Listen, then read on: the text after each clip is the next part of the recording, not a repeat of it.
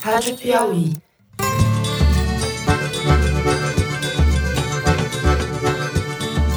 Olá, sejam muito bem-vindos ao Foro de Teresina, o podcast de política da revista Piauí. Nós saímos praticamente do início dos números para praticamente um efeito cascata de decretação de lockdowns em todo o território nacional em paralelo. Eu, Fernando de Barros e Silva, desafiando o presidente Bolsonaro, estou de quarentena. Falo da minha casa e falo com José Roberto de Toledo, que também está em São Paulo, na sua casa. Opa, Toledo. Opa, Fernando. O vírus chegou. No meu caso particular, pelo meu histórico de atleta, caso fosse contaminado pelo vírus, não precisaria me preocupar. Do Rio de Janeiro, o repórter de ciência da Piauí, Bernardo Esteves, também de sua casa, está conosco. Olá. E em São Paulo, também em sua casa, a repórter Thaís Bilenque. Oi, Thaís. Oi, oi, oi.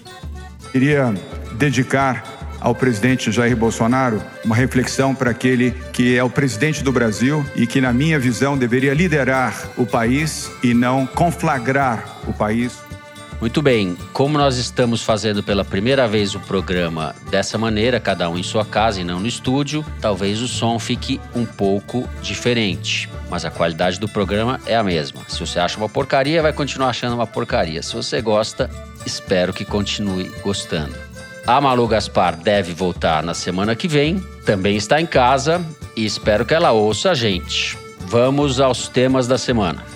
O assunto, evidentemente, é coronavírus. A gente vai abrir o programa fazendo nosso boletim epidemiológico da crise, falar um pouco de como está o avanço da doença no Brasil e no mundo, o que a gente pode esperar para a próxima semana. No segundo bloco, nós vamos tratar mais especificamente de política, falar do isolamento do presidente Jair Bolsonaro e da guerra aberta com governadores, Congresso e instituições em geral. No terceiro bloco, a gente trata das consequências econômicas da desastrosa medida provisória que foi editada pelo governo e depois anulada e do que a gente deve esperar a respeito do funcionamento da economia. É isso, vem com a gente.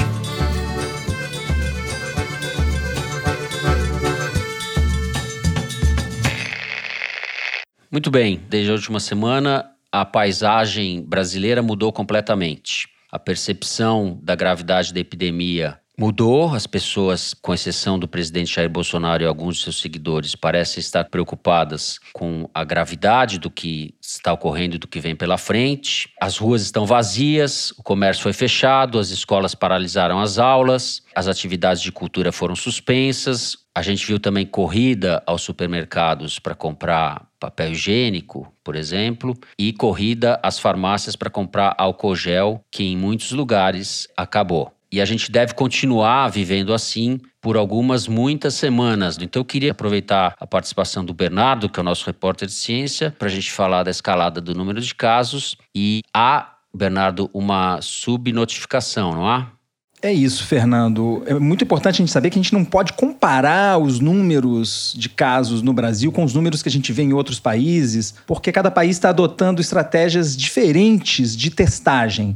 No caso brasileiro, por exemplo, só os casos hospitalizados e que apresentam sintomas graves estão recebendo testes diretos, um diagnóstico molecular de Covid-19. Países como a Coreia do Sul, por exemplo, a gente falou disso semana passada, adotaram uma estratégia oposta de testagem maciça. Portanto, assim, o que os números de casos na Coreia do Sul e no Brasil querem dizer são coisas muito diferentes. Então, por enquanto, o número, nesse momento que a gente está gravando, é da ordem de 2.200 casos aqui no Brasil. Provavelmente o número real é muito maior do que esse e é isso que a gente deveria ter em mente. E é isso, a gente está no momento ladeira acima da curva, subida exponencial do número de casos, as mortes vão aumentar também. Bom, a gente tem vários problemas de incompetência governamental no Brasil. Eu não esposo a tese de que o Mandetta é um bom ministro da Saúde. Eu acho ele bem incompetente e conivente com as barbaridades do seu chefe, mas isso a gente só vai falar depois. O que eu vejo aqui no Brasil é que a gente tem pelo menos dois problemas gravíssimos que fazem a gente combater uma guerra de olhos vendados. Primeiro,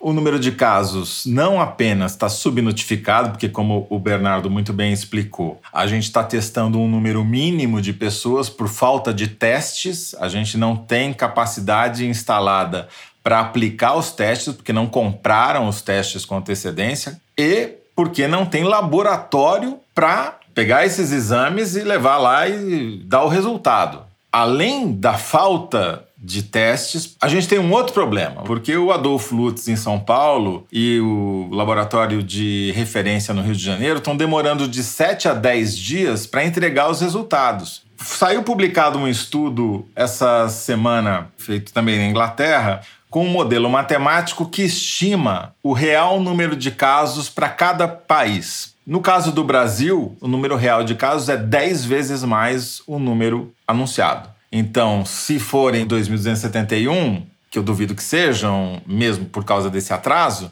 seriam, na verdade, 22 mil. E mesmo as mortes também têm problemas, porque, como me disse uma médica também em entrevista essa semana, o médico, que é quem assina a declaração de óbito, ele só vai colocar lá causa da morte Covid-19 se ele tiver o resultado do exame dizendo que aquele paciente tinha Covid-19. Como tem gente morrendo sem nem sequer ter feito o exame, vai aparecer no atestado de óbito pneumonia como causa da morte. E mesmo assim, quando você joga esses dados num gráfico e compara com o que está acontecendo com o Brasil e Itália, se a gente considerar não a data do calendário, mas a quantidade de dias desde que a pandemia começou em cada país, o Brasil, mesmo assim, com todo o atraso dos dados, com toda a subnotificação, tem uma curva que está mais adiantada com um mês de epidemia do que estavam a Itália e os Estados Unidos nessa mesma época. E nesse sentido, Toledo, eu acho importante colocar que o Brasil iniciou o movimento de isolamento relativamente cedo, né, em comparação com a Itália. Resta ver o, o, efeito desse isolamento, e isso a gente só vai saber daqui a algumas semanas, né, se de fato a quarentena que tanta gente está fazendo, se isso vai de fato frear a subida do número de casos. É, a Itália ela adotou a quarentena e começou a fazer testes com mais gente na população a partir do 20 21 dia, aí deu um salto na curva de notificações mas mesmo assim a gente ainda está mais adiantado que eles para essa fase da epidemia. É, e na Itália agora o número de casos desacelerou, mas terça-feira voltou a subir, né? Embora o número de casos notificados continue caindo. É, especialista com quem eu venho falando tem apontado que o número de mortes é o indicador que a gente deveria ter em mente para conseguir enxergar a luz no fim do túnel. E no momento em que o número de mortes começar a declinar, esse talvez seja o sinal de que as coisas vão começar a melhorar.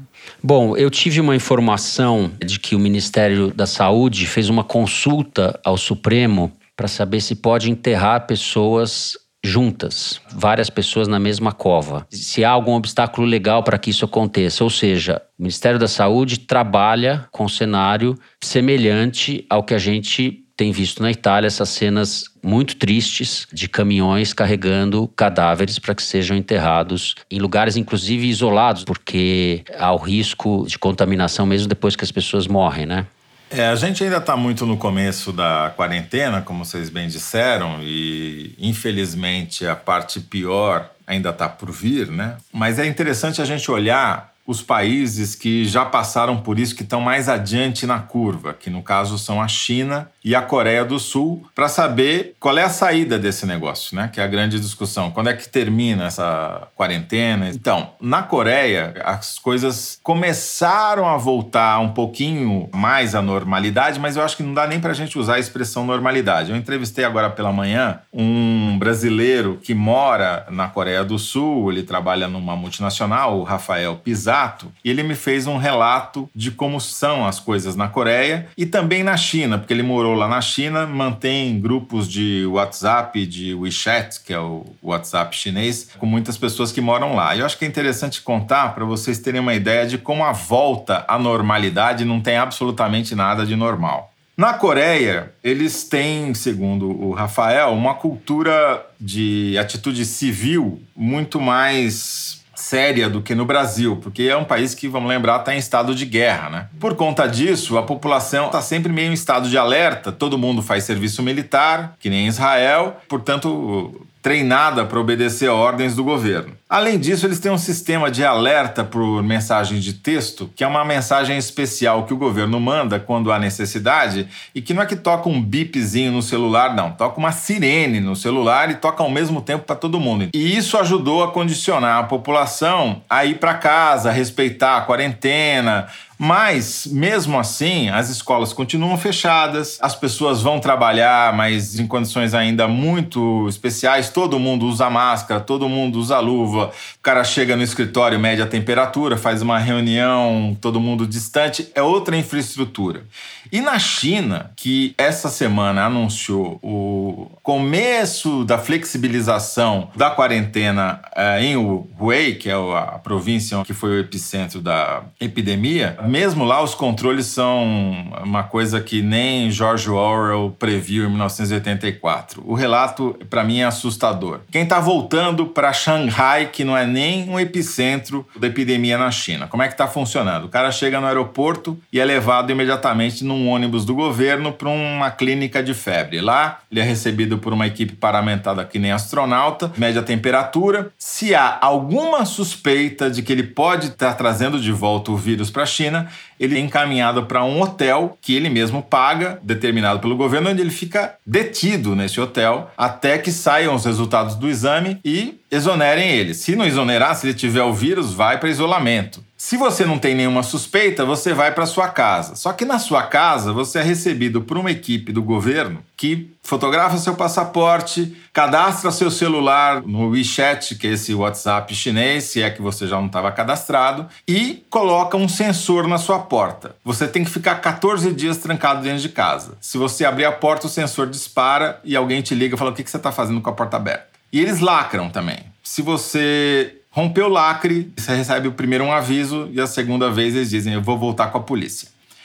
Todo mundo tem lá o WeChat no seu celular. E aí eles criaram um programinha, o governo criou um programinha com uma espécie de semáforo. Você pode ter três cores. Se você está verde, você pode circular. Se você está amarelo, você é obrigado a ficar em casa em quarentena. Se você está vermelho, você tem que ir para o hospital ou para o isolamento. Só que eles sabem, pelo celular, se o seu celular, vamos supor que você esteja verde, Fernando, e o Bernardo esteja vermelho. Se você chegar perto do Bernardo, ele vai saber, por causa do celular, e você automaticamente vai ficar amarelo. E você tem que ir voltar para casa e ficar 14 dias. Fiquei amarelo só de ouvir o seu relato, Toledo. Nossa, eu tô vermelha já.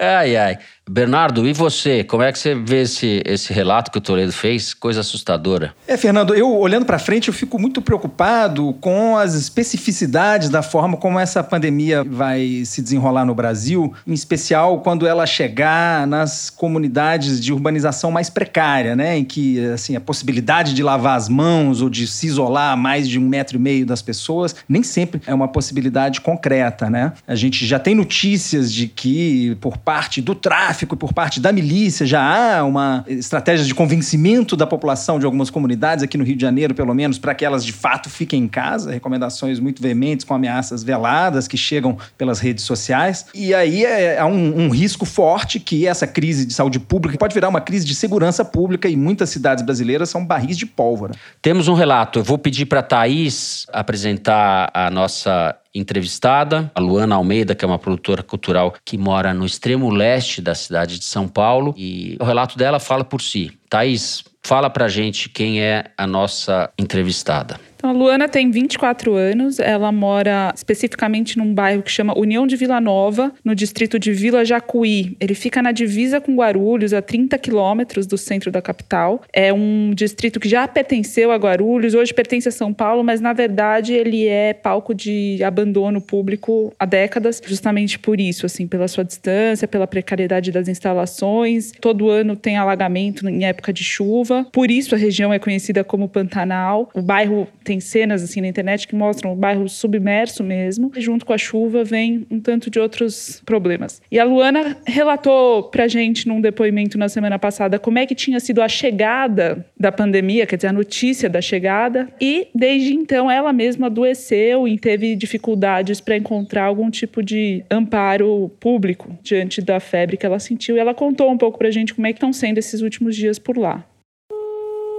Alô? Oi. Oi, Luana. Tá me ouvindo? Tô.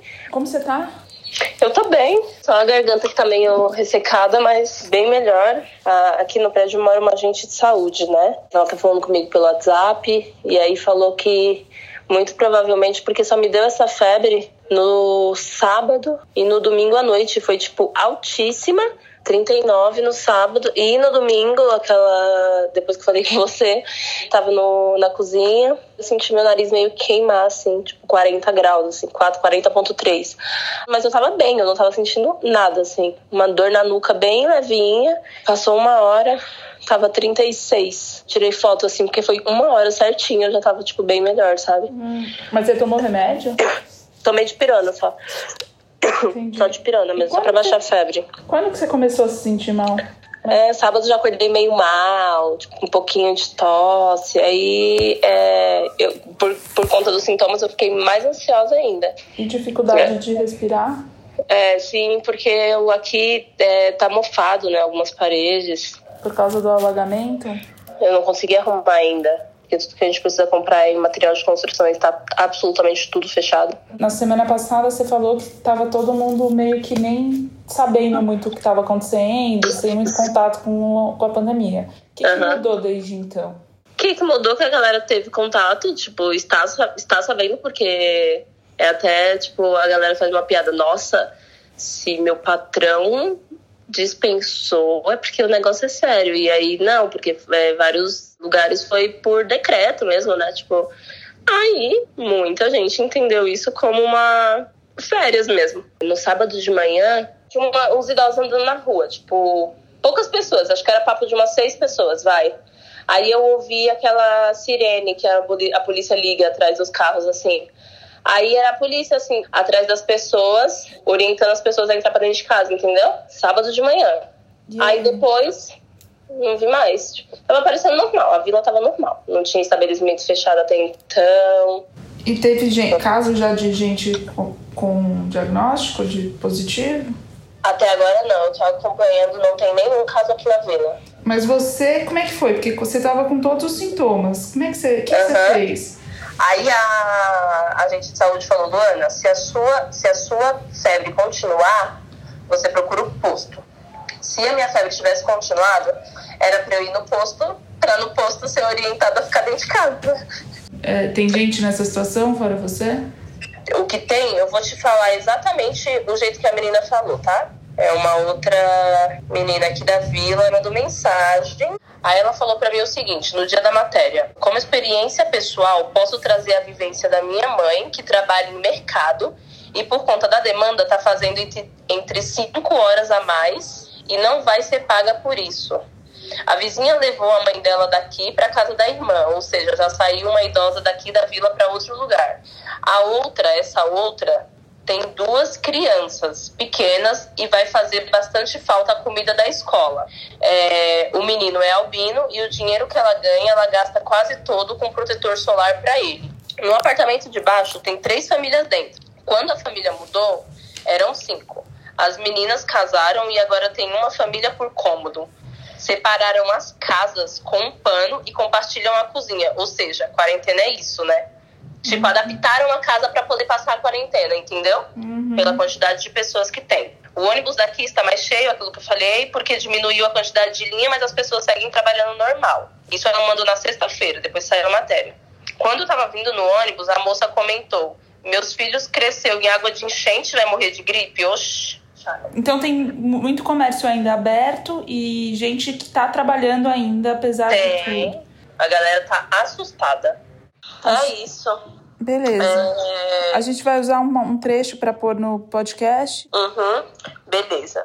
Me chama a atenção, Fernando, que a Luana é provavelmente um caso de subnotificação, porque ela nem sequer fez exame. Aliás, ela nem sequer tinha onde ir fazer o exame. Tem no bairro vizinho, em São Miguel, um- uma AMA, que é um- uma assistência médica ambulatorial, mas que no final de semana não abre. Então também, assim. É muito complicado se você pensar que o poder público presente na vila dela é uma agente de saúde que está super sobrecarregada. Quer dizer, como é que vai chegar mais testes e, enfim, assistência médica, né? É, as precariedades brasileiras vão ficar muito expostas, né? Com isso, a gente termina o primeiro bloco. Vamos falar de política no segundo bloco, isolamento do presidente da República, dos panelaços e dos atritos com os demais poderes. A gente já volta.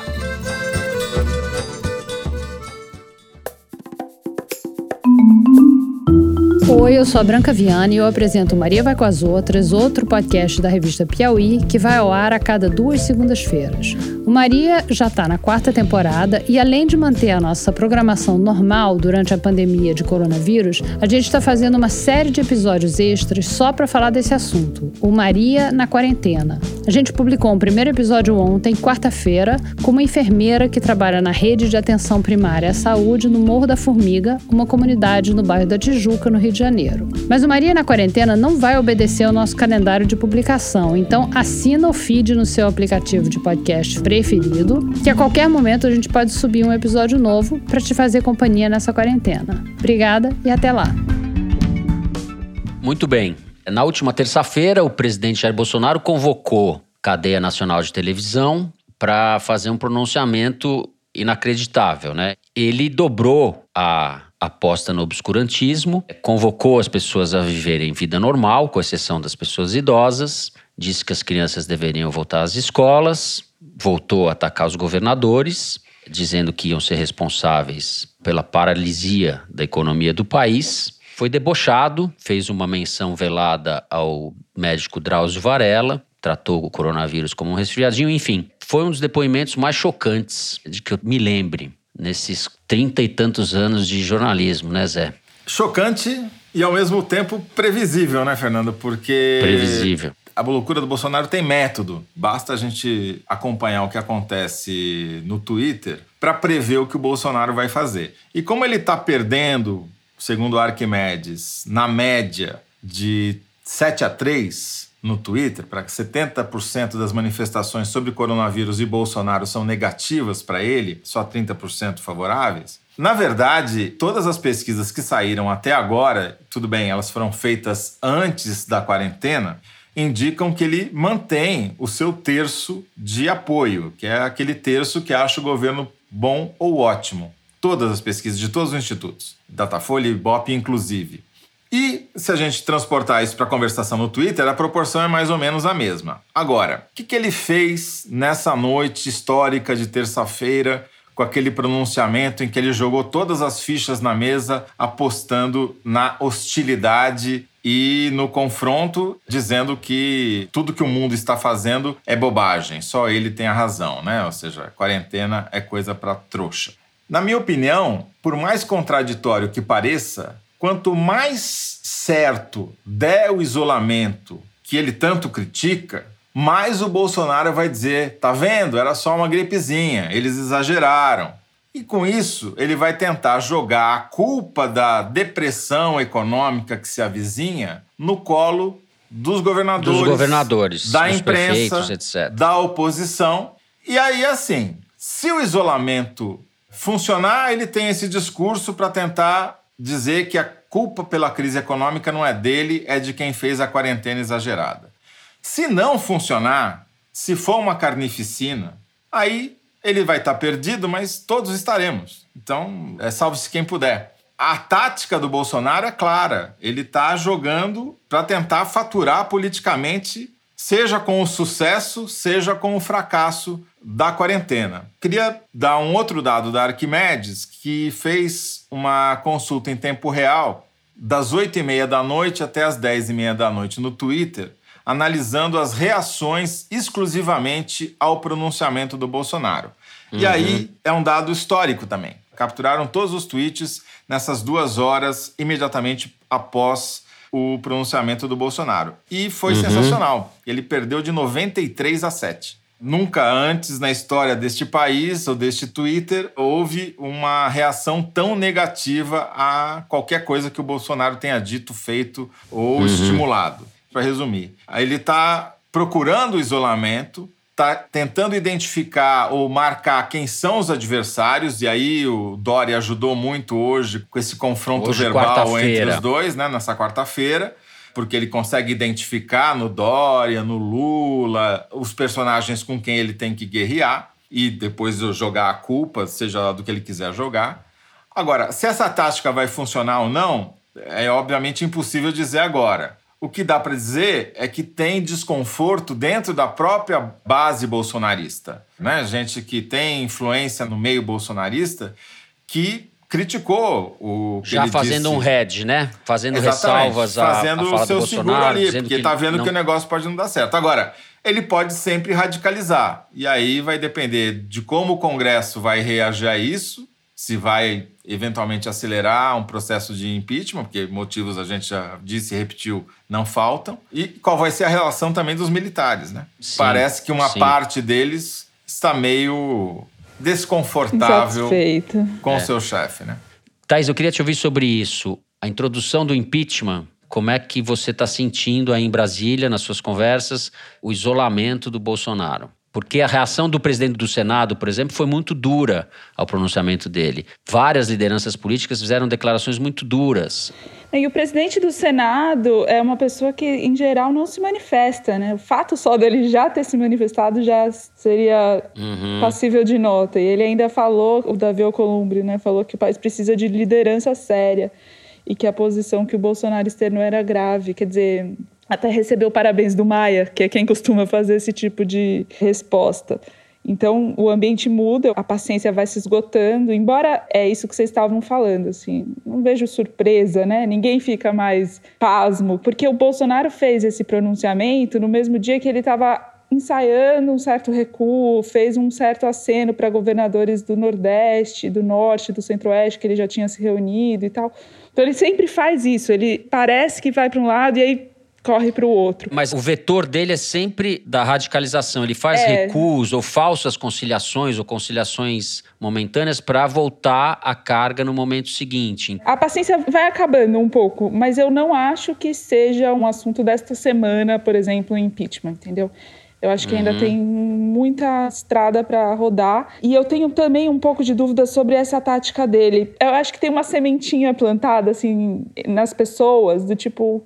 A gente tem que levar a sério, não tem? Acho que o Bolsonaro consegue semear uma certa dúvida, mas também ele não está conseguindo convencer absolutamente. Os panelaços que aconteceram oito dias seguidos, ontem, durante o pronunciamento dele, inclusive, mostram muita insatisfação, uma insatisfação que até então estava mais calada, mas talvez seja entre aqueles outros 70% que não aprovam a gestão do Bolsonaro. Né? O Datafolha mostrou que ele continua com um apoio Sim. relativo de 30%. Né? Então é, É. difícil concluir. Uhum. Eu acho que as duas coisas, o que o Toledo falou e você falou sobre a manutenção, digamos assim, desse apoio e ao mesmo tempo um crescimento da insatisfação. As pessoas que não apoiam estavam paradas, caladas, estão se manifestando. O panelaço na noite de terça-feira, que foi a noite do pronunciamento, foi muito forte. Isso veio num crescendo. Ao mesmo tempo, as pessoas estão impedidas pelo coronavírus, elas não vão sair às ruas, não vai ter manifestação na Paulista durante os próximos dois meses, a gente pode pensar pelo menos. Agora,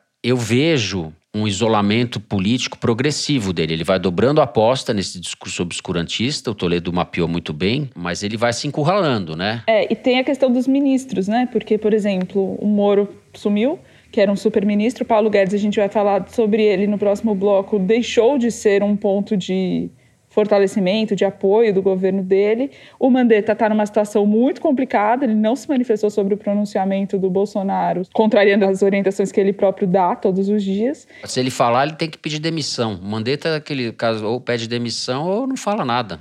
É, então, é um governo que está muito exposto, né? Eu, vocês sabem que eu não sou exatamente um entusiasta do governo Bolsonaro, né? Mas. É... Jura?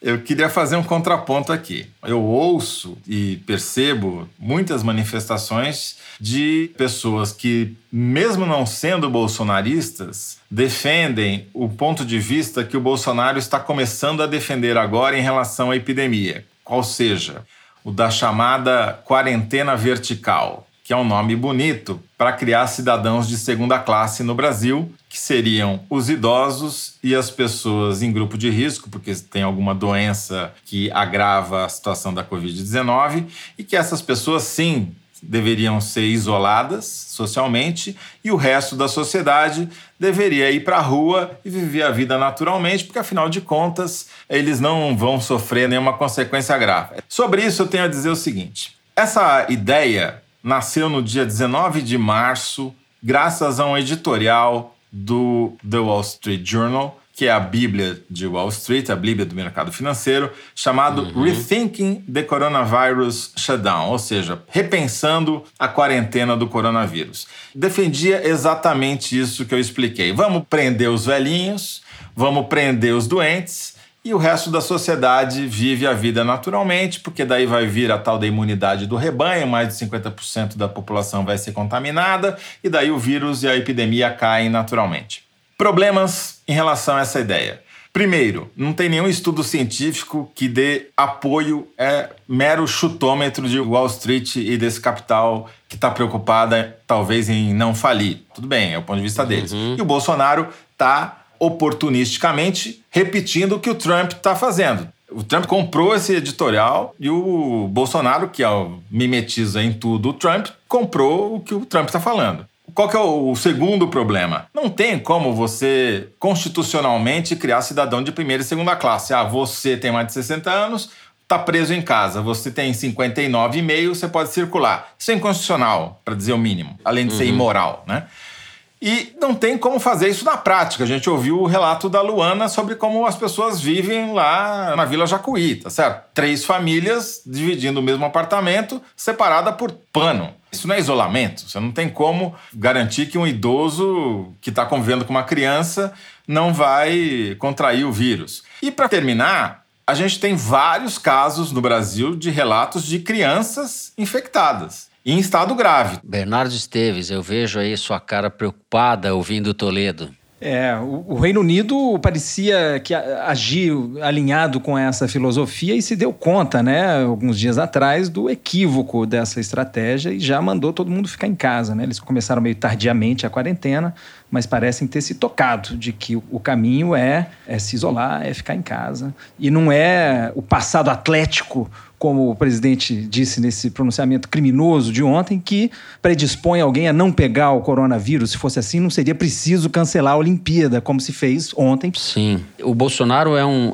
um mentiroso contumaz. Para mim, é uma percepção pessoal, não é uma informação. Ele deu um jeito de falar que contraiu o vírus sem falar porque ele disse: se uma pessoa como eu, com as minhas características, passado atlético tal, contraísse o vírus, não tinha problema nenhum. Só que ele já fez o exame e ele não mostra o resultado. Ele encontrou uma maneira de falar sem falar. A Folha de São Paulo fez uma matéria mostrando que pelo menos duas pessoas que fizeram o teste lá no hospital de Brasília, onde o Bolsonaro fez, têm os seus nomes mantidos incógnitos, né? E aí, muito oportunamente, em paralelo a isso, o Bolsonaro suspendeu os efeitos da lei de acesso à informação, que seria um instrumento que a gente teria, nós jornalistas e, e os cidadãos, teríamos para é, é, ter acesso a essas informações que são de interesse público. Mas essa restrição acabou tendo vida curta. Nessa quinta-feira, o ministro do STF, Alexandre de Moraes, suspendeu os trechos da medida provisória do presidente Bolsonaro que restringiam o acesso pela população às informações produzidas pela administração pública. O governo, o Ministério da Saúde, tem um argumento segundo o qual o Brasil tem chances de reagir melhor à pandemia por causa do SUS e a quantidade de leitos de UTI já existentes e aqueles que estão sendo construídos com urgência por causa do coronavírus. E que isso traria uma resposta do Brasil diferente das de outros países da Europa, por exemplo, a Itália. Você acha que faz sentido? Eu acho que não. O próprio Mandetta tem falado em colapso do sistema. Ele tem projetado nas falas dele para meados ou final de abril. De cara a gente não sabe quanta gente tem o vírus no Brasil e não está claro dentre os infectados, quantos vão necessitar de terapia intensiva? Eu acho que esse aqui é o número que vai determinar que a gente vai precisar cruzar com a quantidade de leitos disponíveis e aqueles que estão sendo improvisados nesse momento de esforço coletivo. O próprio Ministério da Saúde está trabalhando com essa perspectiva, é que cedo ou tarde o número de pessoas que estão precisando de atenção intensiva supere o número de leitos disponíveis. É daí que vem aquela metáfora em que a gente vem insistindo algumas semanas de achatar a curva, né? Isso dizer, faz toda a, a diferença. fazer com que não seja um, um número grande de pessoas se, se infecte simultaneamente, portanto, ultrapasse a capacidade do sistema. E é por isso que a gente está se isolando, por isso que é importante a gente se isolar ao contrário do que defendeu ontem à noite o presidente da República nesse pronunciamento, insisto, criminoso. Bom, último aspecto desse bloco político foi a, a, sugestão do ministro da Saúde, que é esdrúxulo para mim, que tem a partido dele. O Mandetta recomendou, numa reunião com os prefeitos, uma videoconferência promovida pela Frente Nacional dos Prefeitos, ele sugeriu que a eleição municipal de outubro seja adiada para 2022. Ele fala, abre aspas, está na hora do Congresso olhar e falar assim, ó, a dia faz um mandato tampão desses vereadores e prefeitos. Eleição no meio desse ano é uma tragédia. Vai todo mundo querer fazer ação política, eu sou político, não esqueçam disso. É esquisito que o ministro da Saúde tenha falado isso. Nesse momento em que ele deve ter preocupações mais urgentes o ministro do Supremo, Luiz Roberto Barroso, que vai ser o presidente do Tribunal Superior Eleitoral na época da eleição, se manifestou, foi cauteloso, mas eu apurei que ele ficou muito irritado, que achou precipitada a fala do Mandetta, que é uma fala que evidentemente interessa ao Bolsonaro. Não só você vai ter uma onda oposicionista diante da crise do coronavírus e das consequências econômicas dela, como interessa ao Bolsonaro ter o partido dele habilitado a disputar eleições. Essa coisa que ele está inventando não vai ter condições legais de concorrer esse ano. Então, um adiamento da eleição interessaria também nesse aspecto ao Bolsonaro. Tem um probleminha, né? Para você adiar a eleição, você precisa mudar a Constituição. Não tem outro jeito. Você precisa de quórum qualificado. É o mesmo quórum, ou muito parecido, que para o impeachment. Então não sei se é uma boa ideia eles juntarem essa maioria no Congresso a favor de uma ideia só, né? Porque os caras podem aproveitar e aprovar as duas coisas uma vez só. Vamos agora ao número da semana, que é tirado da seção Igualdades, publicada no site da Piauí. Fala pra gente, Luiz, qual é o número da semana. Fernando, o número é 23%, que é a porcentagem de idosos na população da Itália. Ou seja, 23% dos italianos são idosos, o que é bastante coisa. Na China, assim como no Brasil, os idosos são só 11% da população total. E essa diferença é crucial para a gente entender os dados sobre a mortalidade da Covid-19 na Itália e na China. Na China, de todos os mortos pela Covid-19 até agora, 51% tinham mais do que 70 anos. Na Itália, você sabe quantos por cento eram até aqui? 86% dos mortos tinham mais de 70 anos. Quer dizer, a composição etária desses dois países pesa muito nos números. Inclusive, o próprio Bolsonaro falou isso nesse pronunciamento patético que ele fez ontem à noite.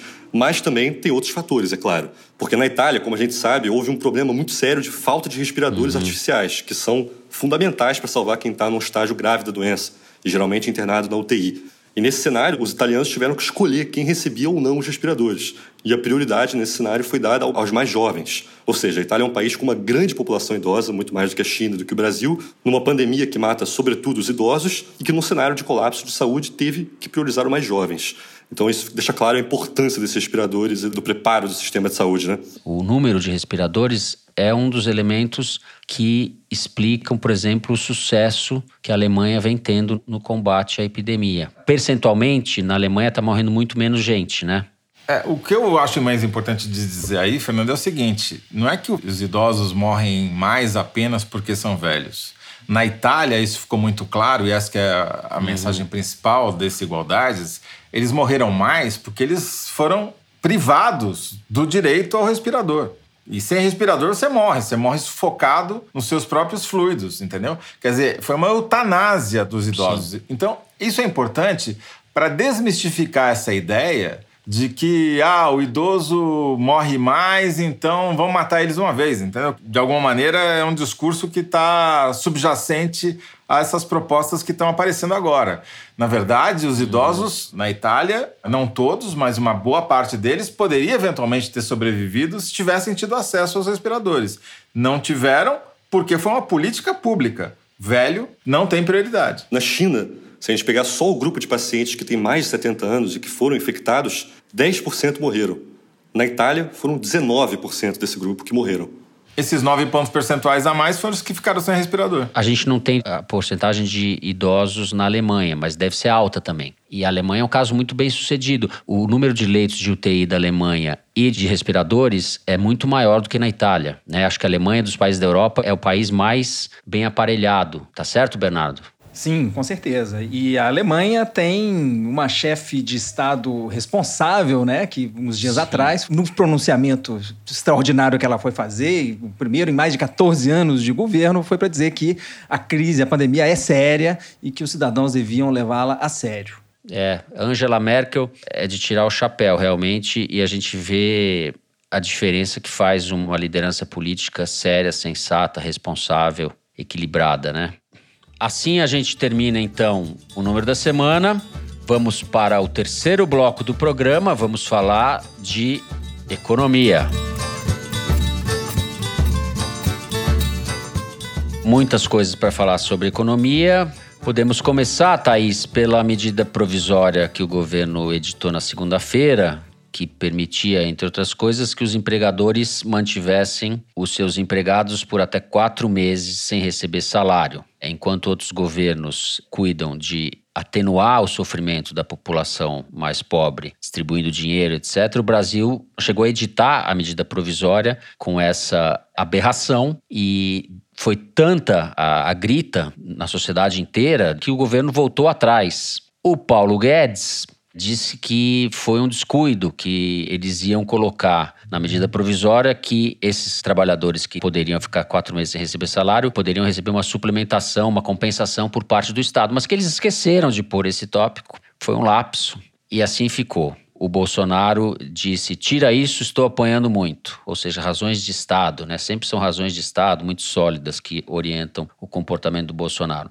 Thais, você escreveu sobre isso eu queria que você fizesse um relato para a gente de como ficou essa questão da medida provisória, qual foi o estrago que esse episódio fez na imagem do Paulo Guedes. É, não ficou, né? Porque eles retiraram, a MP continua valendo, salvo esse artigo, mas enfim, vamos do começo. O governo estava preparando, em conjunto com a cúpula do Congresso, uma resposta finalmente mais assertiva para a crise em particular. Até então eles estavam lançando pacotes, mas nada era assim considerado suficiente. E no final de semana eles se apressaram e atropelaram a articulação com o Congresso, porque o Paulo Guedes, em particular, a equipe econômica como um todo, estavam sendo muito pressionados por empresários. A gente viu alguns argumentos de empresários ao longo dessa semana quais eram, que era preciso manter a atividade econômica viva de alguma forma. E aí, para responder com urgência a esses empresários, o governo decidiu dividir o pacote de medidas que seria incluído em uma medida provisória só em duas. Em uma dessas medidas provisórias, eles fariam as iniciativas que não teriam custo orçamentário extra imediato. Essa primeira foi no domingo. Em outra medida, que seria em tese editada no dia seguinte, eles incluiriam as iniciativas que teriam custos. Então, o que, que eles fizeram? Eles incluíram esse layoff, que é permitir que as empresas suspendam o contrato dos seus empregados por quatro meses, no caso, sem o pagamento de salário e incluíram ali uma linha dizendo que poderia ser negociado entre o patrão e o empregado algum tipo de compensação financeira, que não seria um salário, mas seria uma ajuda de custo, digamos assim. Só que isso é considerado completamente insuficiente, porque numa situação como essa, os empregados não teriam voz, né? não teriam muita força para negociar com nenhum patrão. E aí esse artigo foi revogado. O próprio Toffoli falou que isso não passaria, porque a Constituição não permitiria uma medida como essa. E o Paulo Guedes que não estava em Brasília, que não apareceu para explicar nada, só depois que tudo tinha acontecido, deu algumas entrevistas para alguns jornais, disse que tinha sido um erro de redação, sendo que ele próprio assinou a medida provisória junto com o Bolsonaro, que, como você disse, pediu para tirar logo aquilo lá que ele estava apanhando. Tem um aspecto que é o seguinte: essa segunda medida provisória, que incluiria uma medida aí sim negociada com o Congresso, que era uma ajuda de custo um repasse de 200 reais, por enquanto é esse o valor, mas esse valor ainda não está fechado. Para os trabalhadores informais, que é uma parcela grande da população e que está mais suscetível ainda, porque muitos deles não têm nem como serem alcançados pelo Estado, essa outra iniciativa caiu na malha fina da Secretaria da Fazenda, digamos assim, que pediu tempo para analisar, então não estava pacificada. O governo claramente se precipitou para apresentar uma resposta para os empresários e acabou ficando vendido tanto com o Congresso quanto com a sociedade sociedade que reagiu. E aí, como o governo não conseguiu apresentar nada no lugar desde então, quem apareceu de novo com algum tipo de resposta a isso foi o Rodrigo Maia e o Congresso, que vieram com essa proposta, essa ideia de orçamento de guerra, que é fazer um orçamento paralelo para esse ano, enquanto durar o estado de calamidade pública, em que as restrições fiscais impostas pela lei de responsabilidade fiscal ficariam afastadas para o governo poder fazer os investimentos que tem que fazer na saúde para garantir que a população sobreviva à pandemia. Toledo, para além dessa medida provisória, como é que você está vendo esse keynesianismo de direita do Paulo Guedes? Como a Thaís muito bem escreveu no site da Piauí, aliás, convido todos os ouvintes a entrarem no site da revista Piauí, onde a gente tem mais de 25 artigos escritos sobre a pandemia de coronavírus e todas as suas implicações pelo mundo, no Brasil, na política e tudo aberto. Como a Thaís muito bem escreveu lá, o Paulo Guedes foi o último a ser convencido a adotar certo. qualquer tipo de medida que fosse para beneficiar a população, porque é do estilo dele só pensar no interesse do outro lado da ponta da pirâmide, né? E no caso específico dessa medida provisória, não foi erro de redação, coisa nenhuma, claro. né? Eles redigiram de propósito assim. Aí, a hora que saiu a medida, na calada da noite, veio uma reação gigantesca contra ela, por óbvias razões, e o Bolsonaro mandou ele cancelar. Foi um balão de ensaio. Jogaram lá para ver se cola, que é a tática dessa é operandi que a gente tem. Exato. Eles não têm plano estratégico para nada, entendeu? Para as coisas mais importantes é tudo feito no improviso, nas coxas. É um governo que fala em gente técnica, em gente capacitada, mas é um bando de incompetentes, é isso que eles são. E o Bolsonaro, de vez em quando, dá uma de Bolsonaro quando lhe convém, como fez agora hoje, nessa quarta-feira, contra o Dória, ontem no pronunciamento à nação, entendeu? Então, o problema que eu vejo é o seguinte, Fernando: tem muitos empresários, muita gente tentando ajudar. Né, a quantidade de empresa que está fazendo conversão de suas linhas de montagem para produzir respirador, uhum. outras convertendo para produzir álcool gel, é muito grande. Curiosidade aqui, tem uma médica, pneumologista, a doutora Margarete Dalcomo, que tem falado eu muito na fã, televisão. Eu virei fã da Margarete Dalcomo, ela tem falado muito na Globo News, entre Margarete. outras. Eu gostaria de lançar o nome dela para a presidência da República, né? nem para o Ministério da Saúde. A doutora então, Dalcomo, ela já foi sondada, pelo visto, fã. viu? A história ela é ótima. Eu, a historinha que eu vou te contar, justamente da ideia que você não foi o único que gostou. O Luciano Huck viu ela falando na Globo News, teve a mesma reação e... que você Tô em má companhia. E ligou para ela perguntando: bom, e aí, o que, que a gente pode fazer para ajudar? E ela falou: olha, precisa distribuir álcool gel de graça nas comunidades carentes para as pessoas poderem se higienizar. Aí o Luciano Huck ligou para o Jean Gereissati, que é o novo CEO da Ambev, e falou: dá para vocês ajudarem?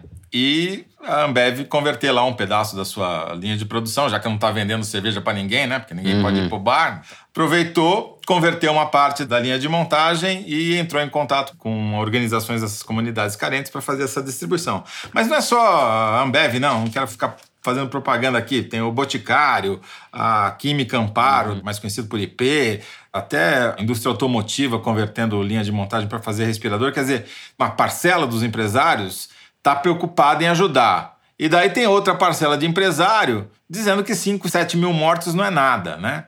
Que são os, os, caras que lidam com carne moída. Da Madeiro, que, que é. Deveriam... Que aliás é sócio Inclusive, do Luciano sócio Huck. Do Huck. É, é Júnior Esse gênio da raça, né? Durski. Júnior. É. Ele é júnior em tudo.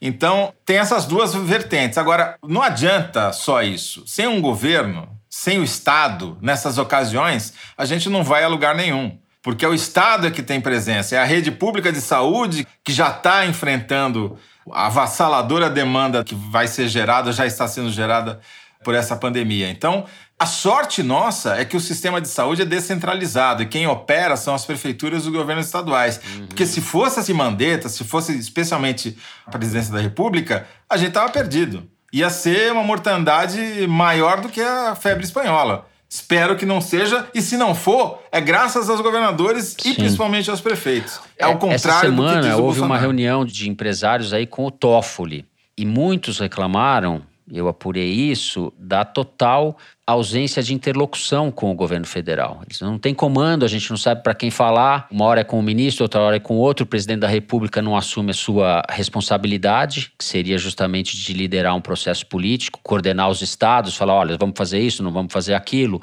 isso está certo, isso não está, vamos dividir. Conversar como adultos diante de um diagnóstico realista. A gente não tem nada disso e, os empresários estão se sentindo muito desamparados, mesmo quem quer ajudar, como você está falando. As pessoas estão tomando iniciativas por conta própria e vão remendando. Enfim, isso vai, de alguma maneira, minimizando, mostrando um senso de solidariedade ou de comprometimento com o futuro do país mas esbarra na ausência de interlocução com o governo federal, que realmente não existe esse poder, está esvaziado, né? Fiquei lembrando nessa sua última fala do meme que andou circulando por aí, em que o Bolsonaro, naquela coletiva dos ministros, ele estava ao centro, a figura dele foi trocada por um balão inflável, né? Fazendo alusão ao filme Apertem os cintos que o piloto sumiu. O piloto sumiu? Só que o poder não aceita isso. Não existe vácuo de poder. Alguém sempre ocupa esse protagonismo. E esse poder está sendo, digamos, descentralizado. Tanto para o lado bom quanto para o lado ruim. Por exemplo, o governador do Pará fez um pronunciamento que viralizou essa semana nas mídias sociais, combatendo o Bolsonaro antes até desse pronunciamento idiota já dizendo que no Pará ele ia fazer o que tinha que fazer, não ia ficar esperando o presidente. O Helder Barbalho, filho do Jader Barbalho. Agora o Ronaldo Caiado, que é um grande direitista apoiador do Bolsonaro, governador saiu criticando. O, o Bolsonaro, porque sabe que vai estar tá morto politicamente se não fizer isso, né? Mas também tem outras iniciativas que são meio desesperadas e mostram como falta comando. Tá cheio de município no interior do Brasil e no litoral uhum. que fechou as fronteiras. Ubatuba, um monte de município no Rio Grande do Sul e Santa Catarina, que ninguém entra, ninguém sai. Você só entra se você tiver um carro com chapa da cidade. É o caso de Ubatuba, por exemplo. Né? Ilha Bela também. São medidas medievais, né? Como se você fechasse o castelo, né? Porque imagina o seguinte: se não entra ninguém, não entra comida, Sim. não entra combustível, não entra fármaco. É uma via de mão dupla. Eu até entendo. O cara fala: bom, vem aqui turista em Ubatuba trazer doença, vou segurar minhas fronteiras. Eu não tenho infraestrutura para atender todo mundo. Dá para compreender. Mas justamente pelo vácuo de coordenação, pela falta de liderança, é que você tem esse tipo de medida, salve-se quem puder. Muito bem. Terminamos assim o terceiro bloco do programa. Vamos para o Kinder Ovo. Kinder Ovo na quarentena, cada um no seu quadradinho aqui no computador. Eu vejo já o Bernardo de olho aceso. Não tô ouvindo Hã? bem, não tô ouvindo bem. Acho que eu vou ligar o Shazam aqui. Acho que eu não vou conseguir participar do Kinder Ovo. Quem que vai soltar o Kinder Ovo essa semana? Não é o Dani D.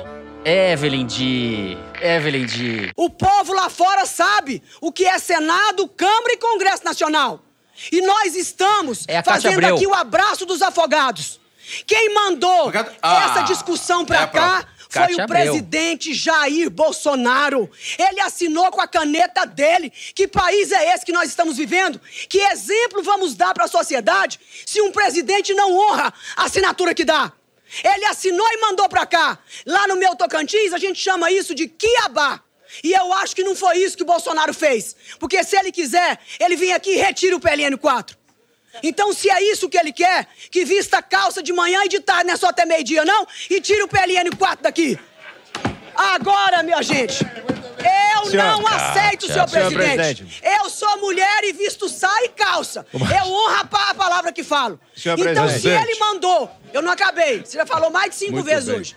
Eu é a primeira vez que eu falo. É, Todo falou. mundo adora interromper mulher, é uma coisa impressionante. Pô, falou e disse. Senadora Cátia Abreu, eu acertei, o Toledo ia acertar. Zé, eu fui mais rápido. Eu sou lento. Imagina. Ó, produção me informa que é realmente a senadora Cátia Abreu, senadora pelo PP Pato Pato do Tocantins, durante uma sessão na Comissão de Orçamento do Senado, no último dia 11. Eles falavam da PLN 4, como ela mencionou, projeto do governo que devolve ao Congresso uma parte do orçamento de 2020. Eu gosto da Cátia Abreu quando ela tem um copo de vinho na mão, aí eu gosto ainda mais. Com um interlocutor jogou, certo na frente, é um arraso. O Serra fez um comentário machista, né? Que sem íntimo na da cara. Bolsonaro que se cuide. Ela veste calça, veste saia. Muito bem. Aproveitei a licença da Malu para faturar esse Kinder Ovo. Meu score nesse ano não tá tão ruim. Vamos agora para quê? Momento cabeção, é isso? Cabeção. Antes da gente passar para as cartinhas dos ouvintes, a gente resolveu inaugurar uma nova sessão do Foro de Teresina. Agora, nesse tempo de quarentena e coronavírus, é o momento cabeção, em homenagem a Malu Gaspar. Malu Gaspar que inventou esse nome e colou. Os ouvintes adoram. É o seguinte, é, há alguns dias o, o ouvinte Tássio Ferreira mandou uma sugestão pra gente, dizendo o seguinte: em tempos de quarentena, enquanto não chega o livro da Malu, queria que vocês dessem recomendações de leituras pra gente tentar entender, como se fosse possível, a política brasileira. Podem ser livros, artigos, etc. Eu recebi também, além dessa mensagem do Tássio, uma mensagem pelo Twitter muito simpática da Angela Goldstein. Ela disse assim também: vocês poderiam dar umas dicas de filmes, livros para o próximo episódio do Foro. Eu te recomendaria, disse ela para mim, Hibisco Roxo, da Chimamanda. Vou começar por um livro de ficção, não tem nada a ver com a crise, mas tem a ver sim com o Brasil. O livro se chama Apátridas, é do Alejandro Chakoff, que é colaborador crítico de literatura da Piauí. É o romance de estreia do Alejandro, com componentes autobiográficos. Estou gostando muito do livro. Saiu pela Companhia das Letras agora. Zé, que dicas você dá para o ouvinte? Vou dar dica de um lançamento, um livro novinho em folha que está saindo agora, chamado A Peste, de um iniciante chamado Alberto Camus, que trata de uma situação parecida com a que a gente está vivendo hoje e que as minhas parcas leituras é a melhor coisa que eu já li que se enquadra nesse atual momento. O Toledo roubou minha sugestão de livro que eu tinha preparado aqui, justamente, que é meio óbvia também, mas eu queria aprofundar ela então e dizer que é um clássico da literatura francesa do século passado, que conta a chegada de uma doença misteriosa numa cidade da Argélia e eu acho que é uma leitura muito esclarecedora para esse momento que a gente está vivendo, porque trata da, da, da, chegada dessa epidemia, das suas dimensões médicas, sociais, metafóricas também. Eu acho que ilumina muito esses tempos que a gente está vivendo. Peste. Mas eu vou fazer o meu merchan também e recomendar aos ouvintes que ouçam o segundo episódio de A Terra é Redonda, episódio fresquinho que foi ao ar na terça-feira para a gente mudar de áreas um pouco e falar de agrotóxicos e polinizadores. Então, passem lá e ouçam a cada 15 dias a Terra é Redonda na Rádio Piauí. É Exatamente. o fim da picada, né, Ouçam o podcast do Bernardo, esse segundo episódio tá ótimo. Muito bem. Vamos agora sim para as cartinhas dos ouvintes e eu começo lendo a mensagem que o Kalel Puscas, esse nome curioso, deixou no nosso YouTube, diz o seguinte: Por favor, me ajudem a convencer minha esposa Suelen a assinar a revista Piauí. Vai, Suelen. Estou conseguindo trazer ela para escutar comigo os episódios do Foro. Está dando certo, mas ainda não fui capaz de sensibilizá-la para a revista. Quem sabe vocês me ajudam. A revista é muito melhor que o Foro, Suelen. Assina a revista. Assim você ajuda a gente a manter o foro. Se você gosta do foro, faz isso pelo Caléu. Pois é, Fernando. Inclusive, o Calel devia se espelhar na Bárbara Cardoso, de quem eu vou ler uma mensagem simpática que chegou uhum. aqui para nós. Ela disse o seguinte: Graças ao foro, assinei a revista Piauí. Apesar de eu estar em isolamento social desde a semana passada, foi muito difícil convencer os três idosos que moram comigo e que eu muito amo, meus avós e a minha tia-avó, a também ficarem em casa. Acontece que hoje, no almoço, passei no quarto da minha tia de 75 anos e ela, super animada, me disse que estava amando ler uma reportagem sobre os anticoncepcionais que saiu na Piauí. Entreguei para ela todos os meus livros e revistas Piauí e, graças ao trabalho de vocês, os dias têm sido menos difíceis. Por isso, queria mandar um grande abraço e muita gratidão a todos vocês. Quem imaginou que a Piauí ia ser prestação de é serviço isso, também, né? É Olha aí, leitura edificante para sua quarentena. Bom, a gente encerra o programa dessa semana. O Foro de Teresina é uma produção da Rádio Novelo para a revista Piauí, com a coordenação geral da Paula Scarpim. O nosso diretor é o Luiz de Maza, as nossas produtoras são a Mari Faria, a Yasmin Santos e a Luísa Ferraz. O apoio de produção em São Paulo é do Vitor Hugo Brandalize e da Clara Helstab. A Júlia Sena grava o vídeo do Foro Privilegiado, o teaser que a gente publica nas redes sociais da Piauí e no YouTube. A edição do programa é da Mari Romano, da Cláudia Holanda e da Evelyn Argenta. A finalização e a mixagem são do João Jabassi, que também interpreta a nossa melodia tema, composta por Vânia Salles e Beto Boreno. A nossa coordenação digital é feita pela Kelly Moraes. O Foro de Teresina hoje, pelas próximas semanas, será gravado nas nossas casas. mas sempre com o apoio do Estúdio Rastro do Dani Di, no Rio de Janeiro. Eu, Fernando de Barros e Silva, me despeço dos meus amigos quarentenados como o Joe. Toledo, até semana que vem. Até, Fernando, eu, minha despedida não é dirigida a vocês, mas dirigida a uma pessoa que está lá em Brasília, que é tchau, belo, tchau, tchau, tchau, belo, tchau, tchau, tchau. Bernardo Esteves no Rio. Até semana que vem. Um abraço e força para nós todos. Thaís Bilenque, aqui. Beijo, Thaís. Beijo, gente. Hasta la vista. É isso. Até lá.